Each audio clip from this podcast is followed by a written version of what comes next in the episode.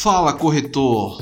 É o seu podcast semanal voltado para o mercado imobiliário. Meu nome é Felipe Leal, sou corretor de imóveis, especialistas em imóveis na região da Grande Florianópolis e hoje falaremos um pouco sobre os seguros embutidos em um financiamento imobiliário.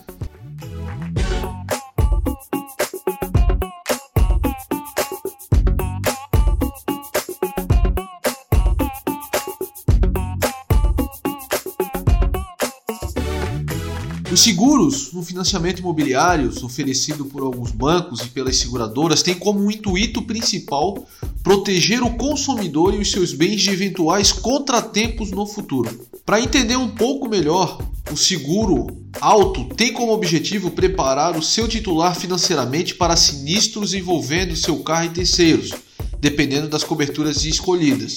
É claro que ninguém espera utilizá-lo, mas caso necessário, é importante estar preparado. Já quando você vai fazer um financiamento imobiliário, é a mesma coisa.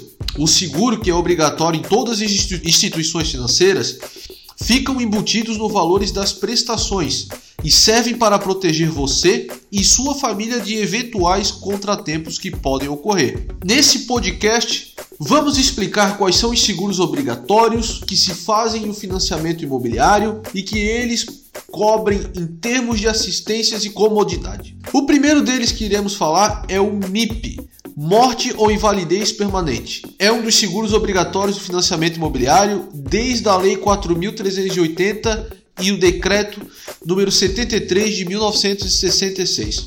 Pode ser acionado em caso de invalidade permanente de um dos titulares do financiamento, quando existe composição de renda ou em caso de morte. Nesse caso, o saldo do financiamento é integralmente quitado. Mas como calcular o MIP? A alíquota do seguro do MIP é calculado com base na sua faixa etária. Quanto maior a sua idade, maior o risco de sinistralidade. Para cada faixa etária existe uma alíquota, que é multiplicada ao saldo devedor mensal atualizado. Cabe ao comprador avaliar qual seguradora oferece as melhores condições. Essa é uma dica muito importante. Em caso de acionamento, a parte a ser coberta também dependerá da proporcionalidade da composição de renda, lógico, se houver. Vamos dar um exemplo. Existem dois mutuários em um contrato de financiamento. O João, que tem em torno de 70% de participação da composição de renda, e a Maria, que tem em torno de 30% de participação. Caso o João venha a faltar, o seguro cobrirá os 70% do saldo devedor no momento de sua falta. O outro seguro incluso no financiamento imobiliário é o DFI, danos físicos do imóvel. Também é o seguro de contratação obrigatória exigida pela mesma lei citada logo acima. Como o nome indica, cobre eventuais sinistros que venham ocorrer no imóvel. Ocorrência como incêndio, vendaval, destelhamentos e inundações, por exemplo, pode fazer parte de sua cobertura.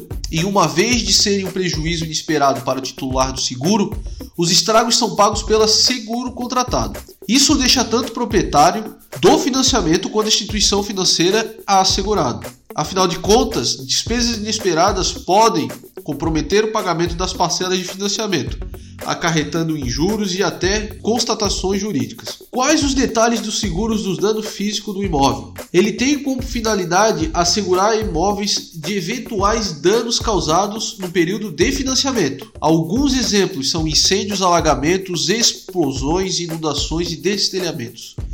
A indenização será igual ao valor necessário para a restauração do imóvel, deixando em condições idênticas do que se apresentava antes do sinistro. Uma observação importante é que o DFI não cobre problemas oriundo a má construção.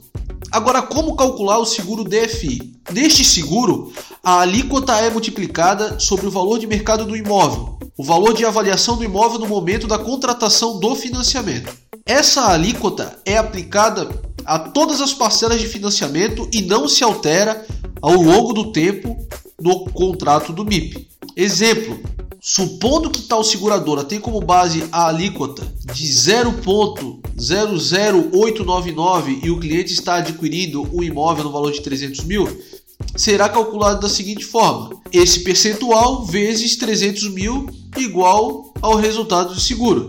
Logo, o valor pago mensalmente seria em torno de 26,97 para a cobertura do prêmio DFI. Essas apólices passa a ter validade após a assinatura do contrato pelo qual a instituição financeira até a quitação do financiamento imobiliário. Caso o cliente deseja efetivar, efetuar, melhor dizendo, uma quitação antecipada ou até mesmo amortização do saldo devedor, esses seguros serão retirados ou recalculados de acordo com o novo saldo devedor e o prazo desses contratos.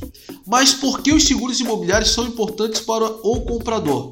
À primeira vista, alguns compradores podem questionar sobre o aumento dos valores e as suas parcelas de financiamento no presença dos seguros imobiliários obrigatórios. Mas considerando que o prazo da quitação da dívida são de longo prazo, não há possibilidade de prever o que pode acontecer. Os seguros entram nessa equação para minimizar os efeitos das despesas inesperadas nesse fluxo de pagamento, garantindo inclusive que os compradores possam realizar outros investimentos, sem a preocupação de ter uma reserva específica para lidar com eventualidades do imóvel. É isso. Nessa semana falamos um pouco sobre os seguros inclusos em um financiamento imobiliário, a importância desse seguro e os valores na qual os compradores de imóveis através de financiamento vão pagar. Tem dúvida? Quer algum esclarecimento específico? Entre em contato conosco que semana que vem o nosso áudio, o nosso podcast pode ser direcionado a você. Forte abraço e até a próxima sexta.